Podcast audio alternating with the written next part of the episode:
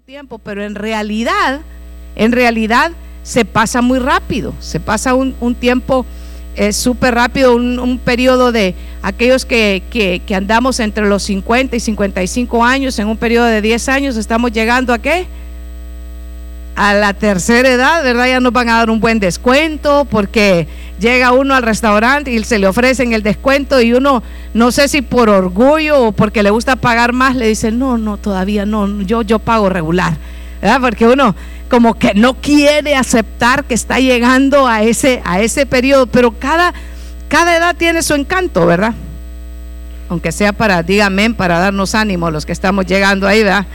No, no, no, como que no oigo muchos, mucho quórum. No hay mucho amén ahí, pero pero 10 años y queda desamparada eh, eh, esta mujer y yo quiero decirle que leyendo en uno de los, de los comentaristas había uno que ha pedido Fuller que decía algo así como entre, entre los grupos, entre eh, los géneros, en, especialmente encontramos pues que la mujer se identifica como un vaso frágil, pues entre ese vaso frágil queda, queda, queda sola, queda desamparada y aparte de eso queda, queda viuda y, aparte de que queda, queda viuda, hermana, se, se le mueren sus hijos, toda esperanza de sustento a través de su familia lo pierde y solamente queda con, sus dos nueras y, y, si vemos ahí mismo en, el capítulo 1, empieza una conversación entre Orfa, entre Ruth y entre Noemí. Y, la conversación es, eh, eh, Noemí ha decidido que, que, se va a volver para su tierra porque lo único que, que le queda es que ella escucha los rumores de que Dios se ha acordado de Belén y, que hay nuevamente sustento en su tierra. Y dice, me voy a volver. Y decide volver a, su tierra, a, Belén, pero, pero tiene dos nueras moabitas, dos nueras que no son del pueblo de Israel y, no son del pueblo que, van a ser muy bien aceptadas y las, la, la, Noemí las queda viendo y dice, mejor quédense aquí, mejor quédense con, su, con sus parientes. Pero eh, Orfa dice que, que sí, ella decide quedarse, pero hay una que es bien determinada y de la que le quiero hablar esta noche.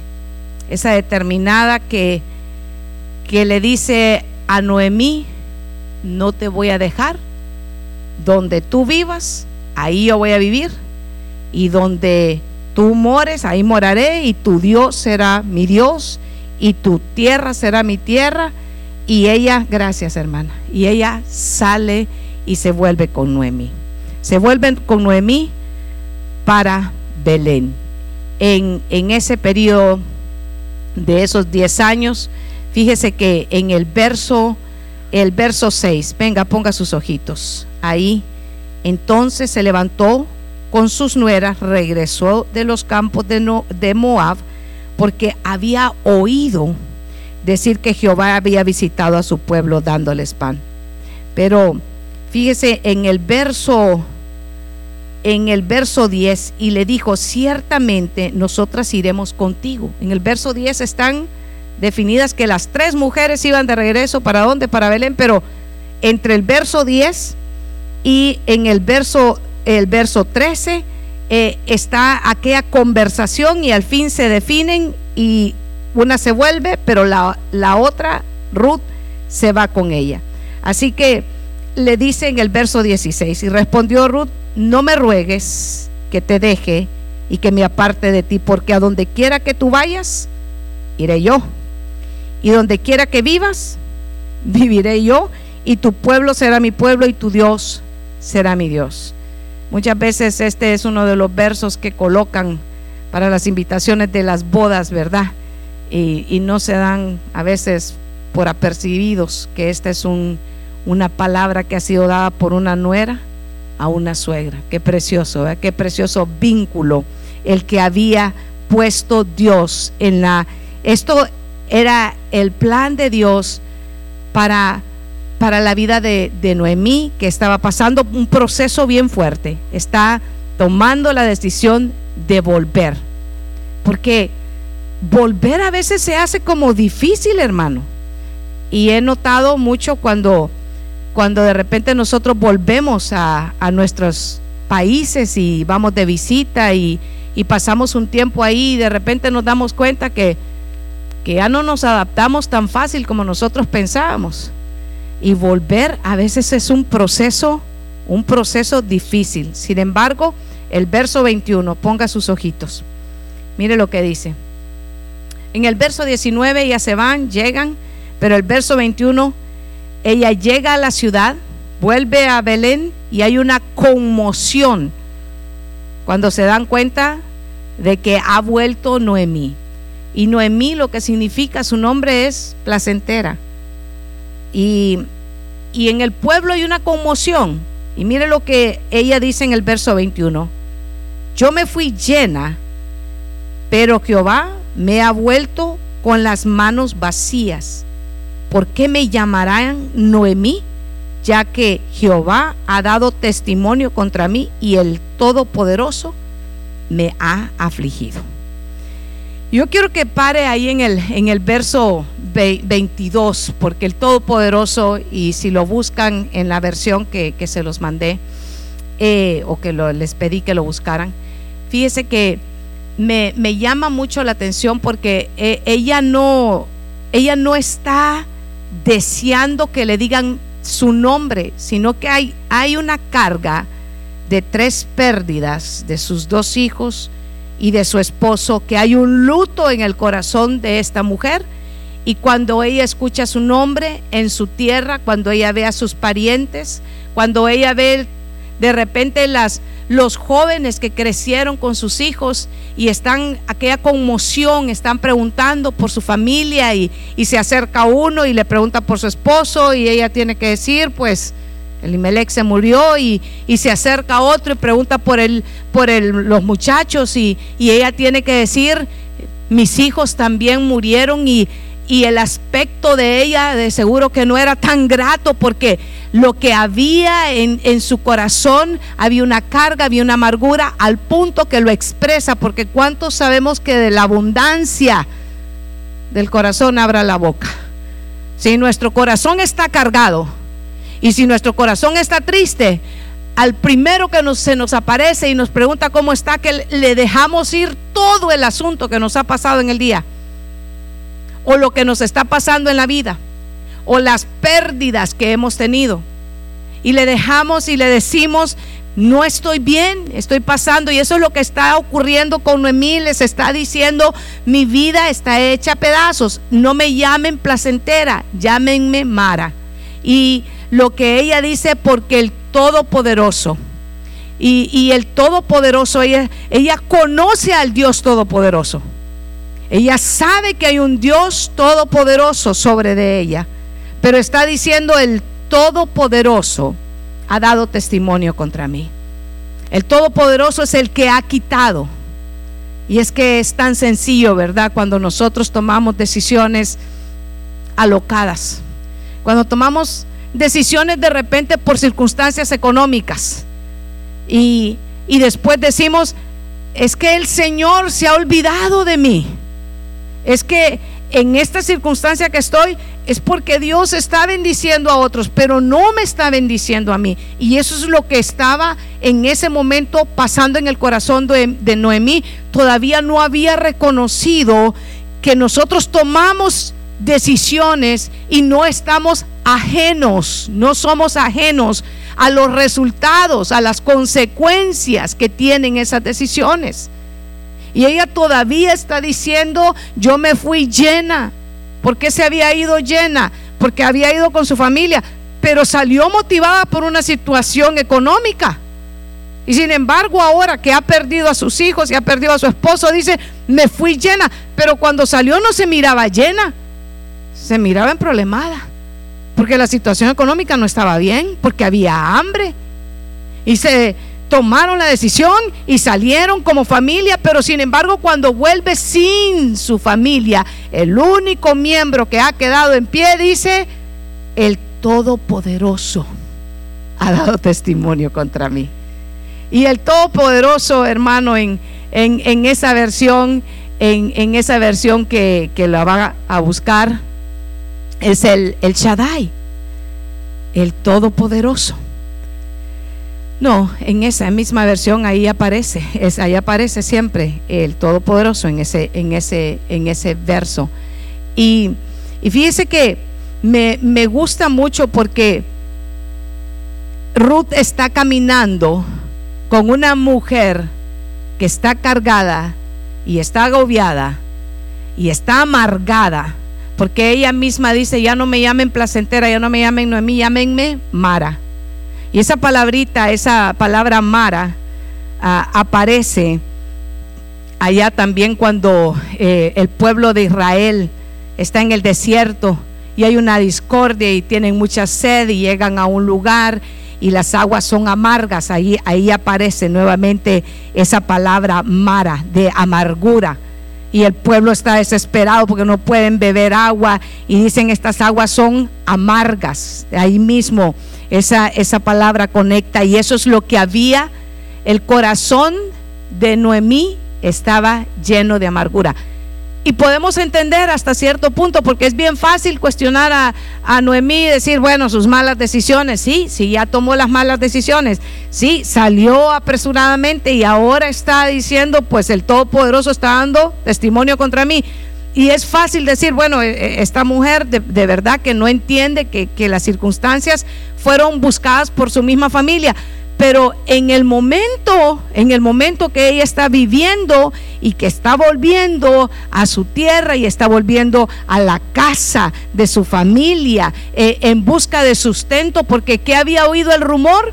Que en, en Belén que había nuevamente pan, había sustento. ¿Y qué es exactamente lo que ella no tenía? Sustento. Ella ya no tenía familia y con lo único que vuelve es con una moabita, una moabita que no, no encaja muy bien en el plan de la mente del, humana. ¿Cuántos alguna vez han, han escuchado y, se han puesto a, dar eh, oído a lo que los expertos y los expertos dicen que esto? Y a la hora llegada, Dios, el Todopoderoso, obra a favor de los débiles y obra, sabe que en favor de aquellos de los que uno piensa que ya no tiene ningún futuro. Y ese es exactamente el Dios al Todopoderoso al que usted y yo servimos. El que es experto, ¿sabe qué? En hacer donde no hay camino, en sacar de donde no hay y en, y en levantar lo que está para la mente humana, está terminada para Noemí, para su forma de, así de verse ella misma, Noemí dijo, estoy acabada, ya no tengo nada. Pero ante los ojos del Dios Todopoderoso, ¿sabe qué? Noemí todavía tenía mucho que hacer. Y, ese, es, precioso porque ahí es, ese es el mismo verso. Y yo salí y Yahweh dice, me ha regresado vacía. porque me llaman Noemí? Fíjese, Yahweh me ha humillado, dice esa versión, y Shaddai me ha afligido. ¿A quién está cargando su situación? ¿Cómo decía la otra versión? Al Todopoderoso. ¿Cómo dice esta versión? Al Shaddai, al Todopoderoso. Entonces, en, en este momento Dios está trabajando. ¿Sabe que nuestros problemas son circunstancias que también Dios está utilizando para que trabajen en favor de nosotros. Pero que tenemos eh, que pongamos un poquito de, atención al trabajo que Dios estaba haciendo en el corazón de, de Noemí, porque el trabajo que hizo en el corazón de Noemí es el trabajo que Dios quiere hacer también con nosotros. Porque el Dios Todopoderoso que obró el Shaddai en la vida de Noemí, yo quiero decirle las buenas noticias esta noche. También está dispuesto a trabajar en usted y en mí hoy, hoy, hoy, en este día. Evidentemente, el regreso de Noemí a Belén causó una gran conmoción, dice que, que el pueblo se conmocionó porque se corría la voz de que decían, Noemí ha vuelto, pero viene sin marido y vienen sin hijos y había un alboroto y todos estaban preguntándose qué había sucedido con aquella mujer que había salido por diferentes situaciones, pero que había vuelto sin nada. Y esa noticia corría, hermano, como, como polvo. ¿Cuántos saben que, que las malas noticias corren? Pero las buenas noticias, hermano, usted le dice, mira a, un su compañero, vamos a evangelizar. Ay, no, ¿y para qué? Y usted sabe que evangelizar es ir a dar las buenas nuevas, ¿verdad? Buenas nuevas. Pero cuesta conseguir a esos evangelistas. Pero no vaya a ser de que a usted le ha pasado algo cuando hasta en las redes sociales sale y usted dice, pero ¿cómo se enteraron? Todos ahí, pero a la inversa, porque corre corre la noticia y ni, ni, ni, bien ha pasado algo malo cuando todos lo saben. Por eso es que usted y yo no podemos caminar por vista, tenemos que caminar por fe. Porque si nosotros caminamos por vista, las noticias ahora mismo, la economía, la economía y que la recesión y que la gasolina y que esto, pero apenas las cosas están mejorando, nadie dice nada, porque le gusta ser portadores del mal en lugar de portadores del bien. Por eso es que nosotros tenemos que tener, ¿sabe qué? Centrar nuestra atención en qué ha dicho el Señor sobre nosotros. ¿Qué dice el Señor a su siervo, a su sierva? Y yo quiero decirle, iglesia, la cosecha de Colombos, que yo estoy agradecida con el Señor por esta congregación, porque usted no se deja ir por lo que dicen allá afuera, sino que usted se mueve y camina, hermano, por fe. Yo le voy a contar testimonios que cuando he visto las nevadas más grandes, y los expertos dicen, no salgan, usted está aquí. Y yo digo, esto sí que andan buscando de Dios, digo yo. Llegaron en trineo, llegaron en reno, llegaron, yo no sé, en moto, en las motos de nieve, yo no sé en qué llegaron, hermano. Si llegaron en alas de paloma, si los trajo el ángel del Señor, pero usted llega contra todo pronóstico. Y yo me quedo pensando y digo, Señor, estos son de los que se mueven por fe y no por vista. Porque cuando todos están diciendo está cancelado, eh, le, caen como 8 o 10 mensajes más al pastor. ¿Verdad que hay culto, pastor? Y usted que le da cuerda al pastor y el pastor que no necesita mucho dice, sí, sí, hay culto, dice el pastor. Y ahí vamos otra vez a hacerle fiesta al Señor. Dele un aplauso al Señor. Porque el Señor es bueno porque las noticias de Dios son las que tienen que estar en nuestro corazón. Las noticias de Dios, ¿sabe cuáles son? Que hoy es día de salvación. Las noticias de Dios son de que Él es el Todopoderoso y que no se ha olvidado de usted. Las noticias de Dios es que nosotros podemos estar alejados de Dios, pero Dios nunca está alejado de nosotros. Dios siempre tiene un trato para nosotros y siempre hay un lugar en su casa. Y cuando nosotros venimos a la casa del Señor, ¿sabe a quién alegramos? Alegramos el corazón de Dios, porque Él se agrada que nosotros estemos haciéndole una fiesta, porque algo poderoso sucede cuando la iglesia se reúne y empieza a alabar al Señor, hermano. Y ahí, ¿sabe qué? Le hacemos una fiesta al Señor y por difícil que estén los tiempos, el Señor opera en favor de, de nosotros. Es precioso, hermano. Es precioso cuando nosotros, ¿sabe que Vamos en contra de los pronósticos de lo que nos han dicho.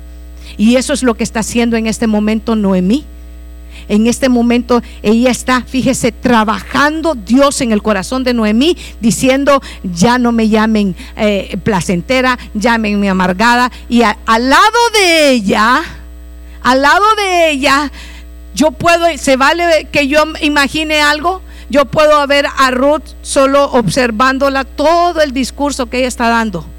Yo puedo ver a Ruth, a esa muchacha que es también viuda, solo escuchando todo lo que, lo de que, que su suegra está diciendo. y la oye y la oye.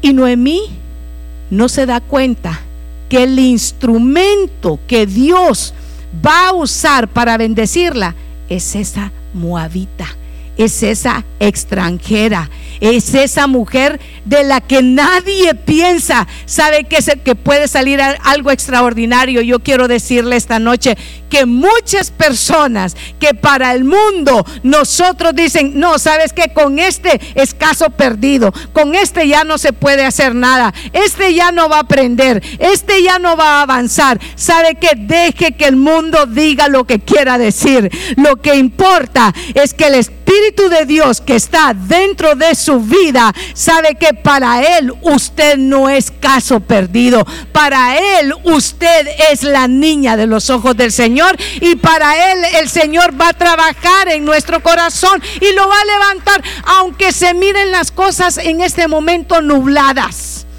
aunque las puertas se vean cerradas aunque para el mundo diga están terminados. ¿Sabe qué, iglesia? No se termina hasta que Dios dice que se termina.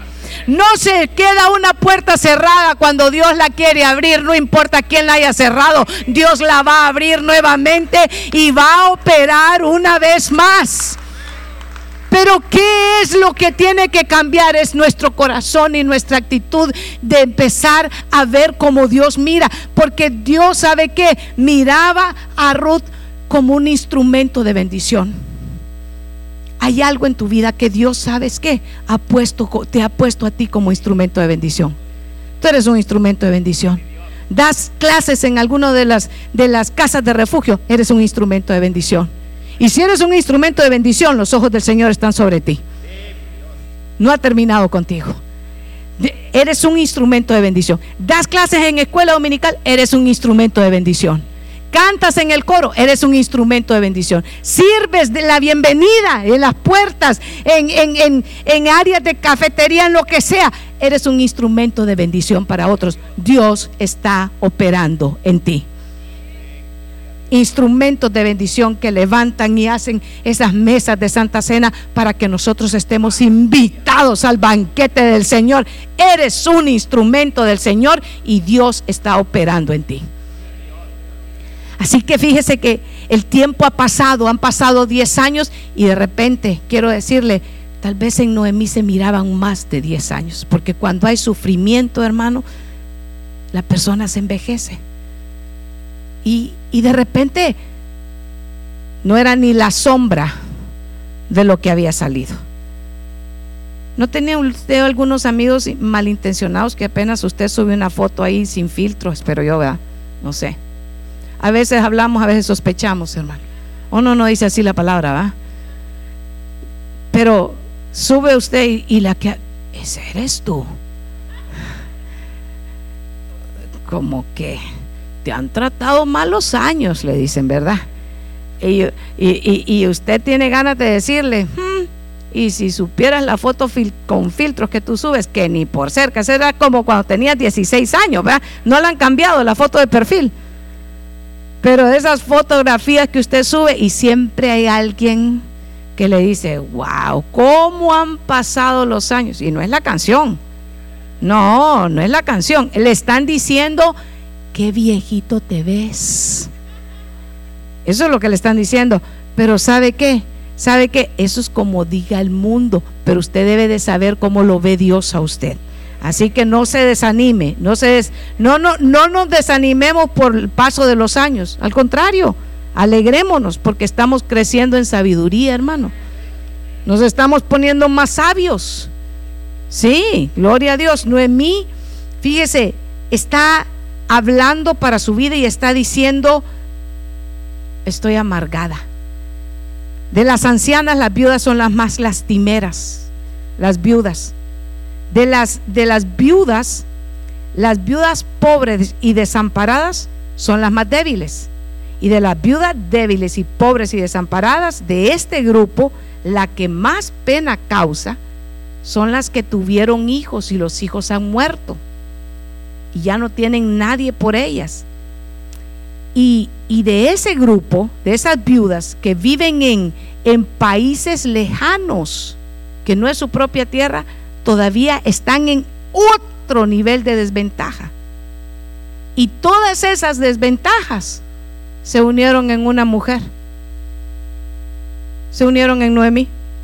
Todo lo que le dije, todo lo malo que le podía pasar, si había algo malo que podía pasar, le pasó a Noemí. ¿Había o no había razón de ponerse amargado, arrugado? Había muchas razones. Lo que no había razones de decir, el Shaddai, el Todopoderoso ha dado testimonio contra mí. Eso es lo que estaba sucediendo. De las cosas terribles, de los testimonios. ¿Cuántos, ¿Cuántos han escuchado testimonios tremendos? Pero yo quiero decirle algo. Si esta fuera una noche de testimonios y hubiera aquí un hombre que se llama Job y se levanta a darnos su testimonio, nadie le gana, hermano. Porque si a Job le pasó todo lo terrible que le podía pasar, le pasó a Job. Y a Noemí, todo lo terrible que le podía pasar, le pasó a Noemí. Así que esos dos son campeones de testimonios terribles. Y les podía pasar de todo y les pasó. Pero vamos a seguir, vamos a marchar porque yo quiero que usted observe que ella utiliza esa palabra el Todopoderoso, que significa qué? El Shaddai, el Todopoderoso. Ella, reconoce que es el Todopoderoso el que ha estado dando testimonio contra ella. Y, y yo quiero que usted vea algo muy interesante que sucede cuando, cuando está tratando el Señor en la, en la vida de, de Noemí. Yo quiero que vea en Génesis, en Génesis capítulo 17, que la primera vez que se habla del Todopoderoso está en Génesis 17, verso 1. ¿Sabía usted? Que la primera vez que encontramos el Shaddai, el Todopoderoso, es hablando con un hombre que también está atravesando circunstancias terribles. Así que a veces nosotros decimos, es que si, si me va bien y si, y si estoy bien bendecido, es porque Dios está obrando a mi favor. Y cuando estamos pasando circunstancias de enfermedad, de limitaciones, decimos, es que Dios se ha olvidado de mí. Pero no es así, no funciona así. No funciona así. Puede ser que nosotros nos sintamos así, pero no funciona así en la palabra del Señor. Mire lo que está pasando en 17.1 cuando Abraham, ¿qué versión es esta, hijos? Pechita tal vez, ¿sí? La Kadosh dice, era de 99 años de edad, Yahweh, se le apareció a Abraham y le dijo, yo soy el Shaddai. Mire, y le dice, y le dice Elohim, amo de todos los Ruhaim inmundos, sé bien placentero delante de mí y sin culpa. Fíjese, pero ponémelo en la versión, ponémelo en la, en la LBLA para que, para donde estamos más familiarizados. Pero yo quiero decirle que en el 17.1 ahí aparece el Shaddai. Y el Shaddai es el Todopoderoso. ¿Y a quién se ha referido Noemí allá en el capítulo 1? Al Todopoderoso. Y está hablando Dios. ¿Con quién está hablando? Con Abraham. Y, tenía cuántos años? 99. Y se le aparece y le dice que es el, el capítulo donde le dice que lo va a ser padre de qué? De multitudes. ¿Y cuántos hijos tenía a ese momento Abraham? Uno. Y no era el hijo de la promesa, sino que era el hijo de Agar. Era Ismael. Y uno. Y le está diciendo el Todopoderoso que lo va a hacer padre de qué. Pero note que Abraham está pasando una situación adversa. Está viendo que su esposa es una anciana. Que no hay opción humanamente, diga humanamente. Humanamente no hay opción. Pero para Dios no hay nada imposible. Para el Dios Todopoderoso ahora mismo parece que la situación está cerrada. Pero mire, le dice, a los 99 años le está entregando el Todopoderoso una promesa que lo va a bendecir. Colocame el otro verso donde está también el Shaddai, que si no me equivoco, está, búsquelo usted en Génesis 43, busque en su, en su Biblia. 43, vamos a leer del verso 11 al 14. Mire, esta es otra situación. Mire, está, mire, el padre de ellos está hablando y le dice, le dijo, así, si así es como es, hagan esto, tomen ah, en sus sacos algunos de los mejores productos de la tierra y lleven un regalo a aquel hombre. ¿De quién está hablando? De José. Alguna resina curativa, un poco de miel, resina aromática. Y mire, le está diciendo a sus hijos. ¿Y quién es este? ¿Quién, quién está diciendo esto? Es Jacob que está hablando con sus hijos y les está diciendo que vuelvan y que y que vayan donde, donde José. ¿Dónde está el verso, hermano, el verso 14? El verso 14. Que el Shaddai les dé favor a los ojos del hombre. Todavía él no sabe que es su mismo hijo, que es José. Pero ¿a quién, a quién está encomendando a sus hijos? Al Todopoderoso, al Shaddai y le está diciendo, vayan. Pero ¿en qué situación está en ese momento Jacob? ¿Qué es lo que no había con ellos? Alimento. ¿Por qué tenían que ir sus hijos a Egipto? Porque había, había una escasez. ¿Y a quién, de quién está diciendo? Pero el Todopoderoso. ¿Cuál es el punto que yo lo quiero llevar, hermano? Yo no, yo, mi, intención no es llevarle, enseñar que ahí dice el Chadai el Todopoderoso. Y gloria a Dios que la palabra del Señor es tan preciosa y ahí está para que nosotros la tomemos. El punto que quiero hablarle esta noche, que cuando volvemos, llegamos a la casa del Señor, la situación, hermano, no quisiera que se quedara detrás de aquellas puertas. Pero el problema camina con nosotros y está en el corazón de nosotros. Y nosotros estamos escuchando la palabra del Señor y estamos intentando ponerle atención a la palabra del Señor y viene otra vez el dardo de fuego a nuestro corazón, pero acordate que tenés que pagar tal cosa. Pero recordá que tenés tal limitación. Pero recordá que tenés tal situación en tu familia. Pero recordá que tu familia está dividida. Y empiezan a venir esos dardos de fuego. Empiezan a venir, ¿sabe qué? Esas amarguras al corazón. ¿Para qué? Para extraerle el gozo. Para quitarle la atención de lo que usted está escuchando la palabra. Porque en el momento en que la palabra de Dios está siendo predicada, la fe de nosotros se va fortaleciendo.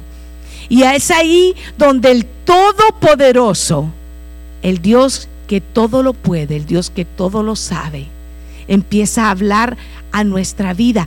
Y la situación está ahí.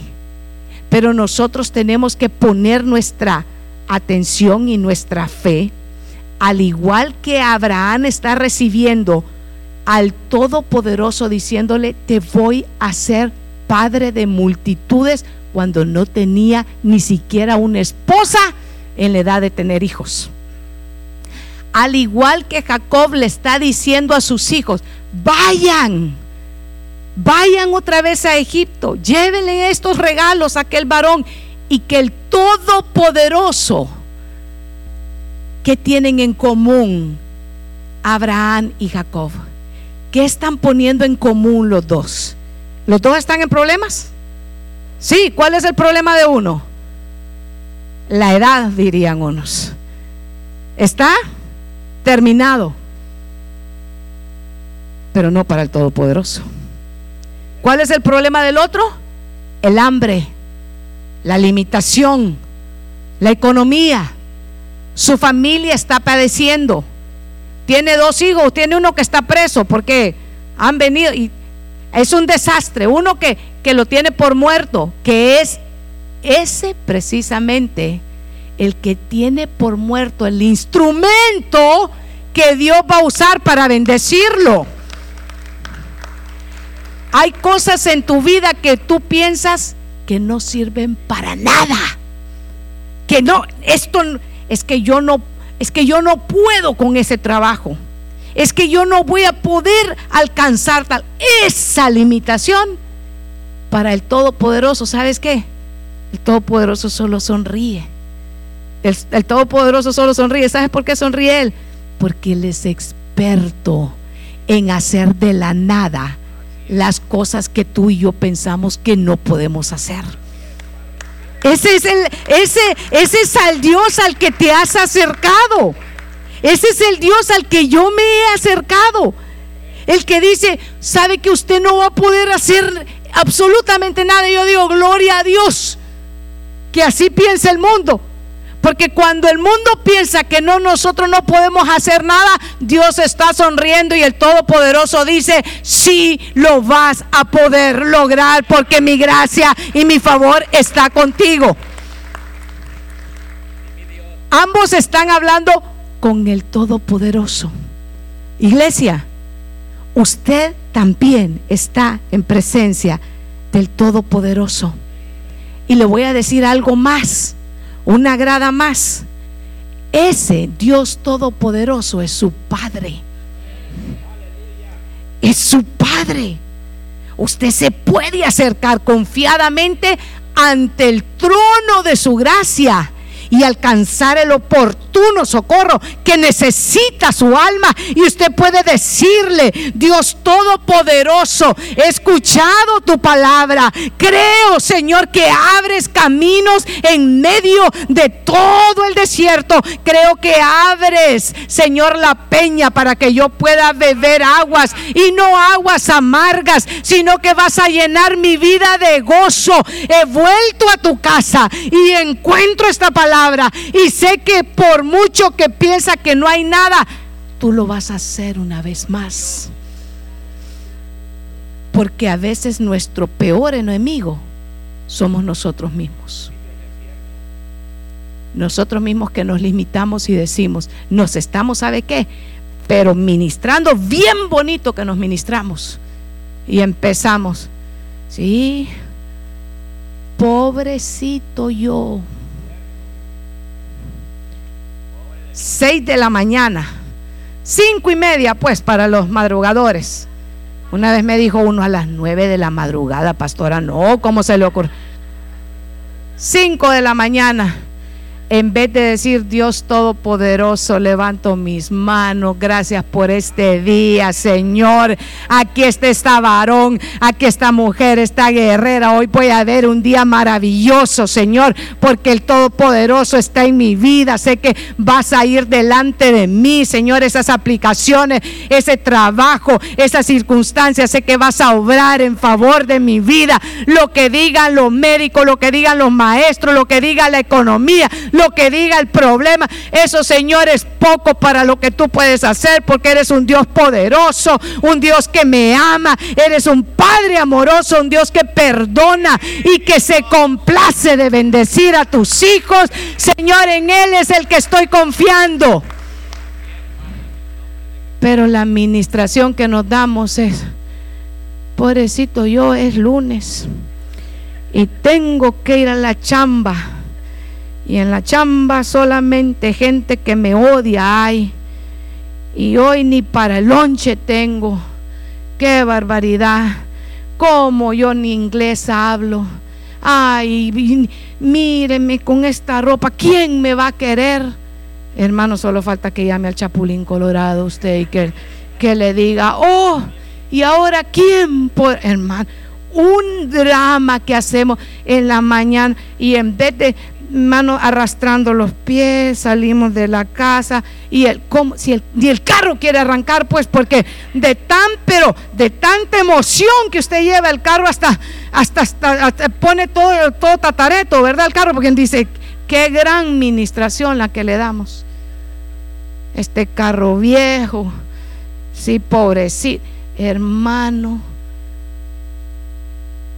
Y usted dice, Entonces, entonces, ¿dónde está la aplicación de los viernes? ¿Dónde está la aplicación del domingo? ¿Dónde está la aplicación de la Santa Cena que transforma nuestra genética? ¿Dónde está la aplicación de la alabanza que el gozo del Señor es mi fortaleza? ¿Dónde está la aplicación de que tengo la Biblia en 3, 5, 7 versiones diferentes y no me puedo ni siquiera levantar en la mañana y decir, Jehová es mi pastor, nada me faltará. En lugar de delicados pastos me pastoreará y el Señor es el que guarda mi vida.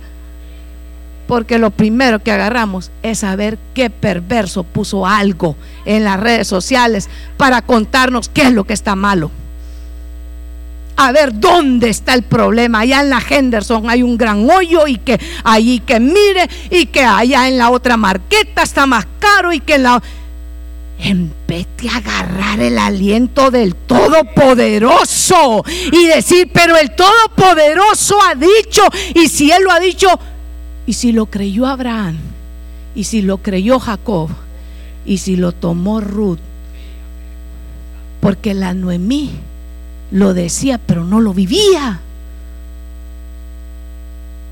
Porque todo empieza con Noemí, pero la protagonista del libro se llama Ruth. El libro no se llama Noemí, fíjese. El libro se llama Ruth. ¿Por qué el libro se llama Ruth y no se llama Noemí? Si la, la que era israelita era la Noemí y la Ruth era la extranjera. Pongámosla a nuestro tiempo, pues. La Ruth es la que no hablaba inglés, pues. La Ruth era la que no era gringa, pues. La Ruth, la, la, sí, a la Ruth le buscaba la migra. La gringa no paper, nada, nada, nada. La Ruth, todo le faltaba. Pero ella escuchaba. Ella escuchaba del Dios Todopoderoso y ella decía, ese, ese, tu pueblo será mi pueblo, tu Dios será mi Dios. Porque el asunto no es decir de los dientes para afuera, tengo un Dios grande. Es de que entre en tu corazón y que digas cuando la circunstancia, cuando el problema, cuando la montaña, cuando el desierto, cuando la situación está enfrente, pero el Dios al que yo sirvo, pero el Chadai, pero el Dios todopoderoso es el que va a abrir nuevamente la puerta que yo no sé cómo lo vaya a hacer. Deje de estar escuchando los expertos por los expertos. Muchos dicen un montón de cosas, que mañana esto, que mañana lo otro. El día de mañana le pertenece al Señor. Su suerte y mi suerte está echada en Dios. Cuando el mundo dice no se puede, sabe que vaya al Todopoderoso. Corra al Todopoderoso. Vaya a Él, porque a Él corre el justo y es levantado. Los que no tienen fuerza, vaya al Todopoderoso, porque Él renueva las fuerzas al que no tiene ninguna. El que está débil, vaya al Todopoderoso, porque Él de lo débil levanta y avergüenza a los fuertes. Usted no tiene que detenerse por lo que aún su propio ser interior diga, porque ese ser interior sabe que hay que renovarlo. Hay que renovar el ser interior, porque el ser interior muchas veces le dice a uno, no vas a poder. Hoy no se puede. Hoy tal cosa. Y el otro mes va a estar peor. No va a estar peor si el Dios Todopoderoso es el que va delante de ti. Aunque parezca que es peor, no va a estar peor. Va a estar mejor porque el Señor va contigo. La cosa no estaba buena para Abraham, pero él hablaba del Todopoderoso. La cosa no estaba buena para Jacob, pero hablaba del Todopoderoso. La cosa estaba destruida y estaba terminada para el Noemí, pero esa hablaba del Todopoderoso. Y la otra ponía atención de lo que la otra decía. ¿A qué le estás poniendo atención? ¿A qué le estás escuchando? Hermano. a mí cuando me están diciendo los expertos es que mire que la iglesia aquí, que la iglesia que hay que hacerla aquí, que hay que hacer, la iglesia hay que hacerla lo que Cristo dice que hay que hacer. Vayan por todo el mundo y prediquen y disipulen y bauticen y de ahí yo no me voy a salir. Así digan los expertos lo que digan, hermano. Yo voy a ir a hacer la obra que el Señor nos ha mandado a hacer y Dios se va a encargar de ponerle a usted el querer como el hacer, de levantarse cuando usted dice, mire hermano, el mundo lo puede desanimar y el mundo le puede fallar, pero Cristo jamás nos va a desanimar ni nos va a fallar, porque el Todopoderoso es el que va delante de la iglesia. Y las puertas del Hades no prevalecen contra la iglesia. No prevalecen contra la iglesia. Levántese y pelee la, la pelea que tiene por delante. Ya le he dicho, meta la panza y saque el pecho y vaya a marchar. Saque la espada. ¿Qué es eso? Solo, bu, no, hermano, y dígale qué es. Sí, hermano. Mi hermano un día estaba en una carne asada. Ya se le vino usted la carne asada. Allá en un parque extraño de mi, de mi parte. Usted no puede creer eso. Lo voy a contaminar. Y estaba ahí, hermano. Y, estaba con unos hermanos que son gallos para jugar. O sea, bueno, pues para jugar fútbol, ¿verdad? Pelota, pues. Potra, pues. Soccer, pues, y ya está gringado. Ok. Y mire que viene uno de los. ¿Cómo se llaman esos que, que, andan en los parques, que están vestidos de verde y, andan en el carrito viendo que la basura no. Los Ranger. Y viene, hermano, y, y, estaban aquel montón, ¿verdad? y no va a creer que cuando miran que, yo creo que era, no sé, ¿verdad? yo sospecho que es que no tenían papeles, porque cuando vieron al Ranger llegar, no va a creer que se fueron todos a esconder, hermano, a la carrera. Y entonces yo viendo que está mi hermano en la, en la, pero allá en la mesa, debajo de la mesa, y y el ranger lo único que quería era saber si ocupábamos bolsas. Y solo yo había quedado ahí. ¿Y dónde están todos los que estaban aquí conmigo? La carne quemándose, el chorizo, hermano, todo, todo charraleado y las tortillas así, todas. Porque y le digo yo, ¿quién es No, a ver si ustedes ocupan bolsa. Y ya cuando se va el ranger, les digo, hey, mucha. E, en hebreo, va, mucha, mucha, va. Salgan, les digo yo, no se escondan, hombre, no sean tan valientes, les dije yo. A veces, hermano, solo nos hacen así. Y ya estamos. No, hermano, saque el pecho y diga qué es. ¿Qué es lo que pasa? Si el Dios Todopoderoso está conmigo y Él ha dicho que mayor es el que está conmigo que el que está en el mundo. Ahora voy delante porque el Todopoderoso va delante de mí es que es viernes, es que me da como sueño. ¿Cuál sueño, hermano? ¿Cuál sueño? Dígale al, alma mía, alma mía, hoy es viernes, hoy es día en que el Todopoderoso te va a ministrar y te va a quitar toda esta modorria y esta cobardía y todas estas ministraciones que yo mismo me he estado dando porque dice el Señor. Habla el Señor en su palabra que nosotros, hermanos, la fe viene por el oír. No, pero es que hay que ser como... No, hermano, no hay que parecernos al mundo. Que se conviertan ellos a nosotros y no nosotros a ellos. Deje de estar tratando de agarrar modelos de que es que aquellos son bien cool. ¿Y de qué sirve eso? Ah, de nada sirve los pantalones rotos si no tienen fe a la hora que van a ir. ¿Sabe que las iglesias están vacías? ¿De qué le sirve? Que anden todos apretados. Si a la hora lo que Dios quiere es que disipulemos, que bauticemos, que prediquemos, que hablemos de la belleza del Dios Todopoderoso. No a nosotros, sino a Dios sea la gloria. Es a Él. No porque me ponga zapatos tenis y pantalones rotos la cosa va a funcionar la cosa funciona porque hablemos de la belleza del Dios al que servimos. La cosa funciona cuando Dios opera milagros en medio de nosotros. La cosa funciona cuando el mensaje no cambia. El mensaje es el mismo. Jesucristo sigue siendo el mismo de ayer, de hoy y por los siglos. Él no cambia, Él no cambia. Él quiere que en la casa, Él quiere que en la casa se adore. Él quiere que en la casa se predique. Él quiere que en la casa se dance. Él quiere que la casa, sabe que haya milagros. Él quiere que en la casa la palabra impacte tu corazón y te levantes y vayas a pelear la batalla en tu familia y que en tu casa se conviertan y que en tu casa hayan milagros y que tú creas lo que el Todopoderoso hizo con Abraham, con Abraham, con Isaac, con Jacob, con los débiles, con los que no tenían nada, con los que el mundo desechó, con los que el mundo despreció con los que el mundo dijo estos no levantan ni el polvo. Mejor cuando el mundo dice que no levantamos ni el polvo, deje porque Dios se va a encargar de levantar. Y lo que Dios levanta nadie lo puede derribar. Nadie lo puede derribar. Estoy cansada de ver modelos de hombres queriéndolos introducir en las iglesias.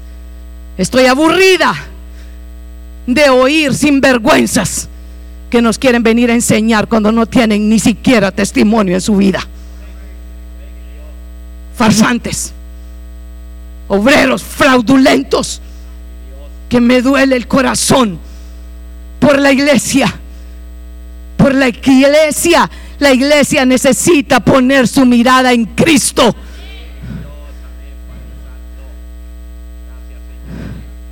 Es a Él al que tenemos que exaltar.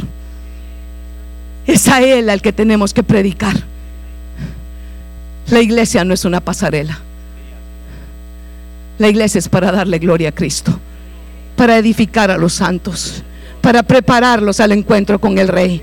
Estoy aburrida de gente que habla de su propia vida en lugar de decirle a la iglesia, prepárate, alístate porque el Rey viene pronto. Vive para Él, porque Él es galardonador de los que le buscan. Dios jamás es deudor de nadie. Él responde a las peticiones. Tú le hablas y Él responde. Tú le clamas y Él obra milagros en tu vida. No te detengas, iglesia. Pon tu mirada en el Señor. Vuelve a casa. Volvamos a casa. Volvamos a casa con un corazón agradecido. ¿Sabe qué pensaba hoy que adoraban estos? Qué increíble, Señor. Que yo pueda estar en la primera fila cantándote a ti. Qué increíble. Que aquellos están cantando. Hermano, yo estoy llorando de gratitud. Porque ustedes cantan. Y qué increíble que yo pueda estar ahí adorando al Señor. Usted no sabe de dónde yo salí. Usted no sabe que yo llegaba a una iglesia y me, arrodillaba en una banca donde entraba y salía igual. Usted no sabe.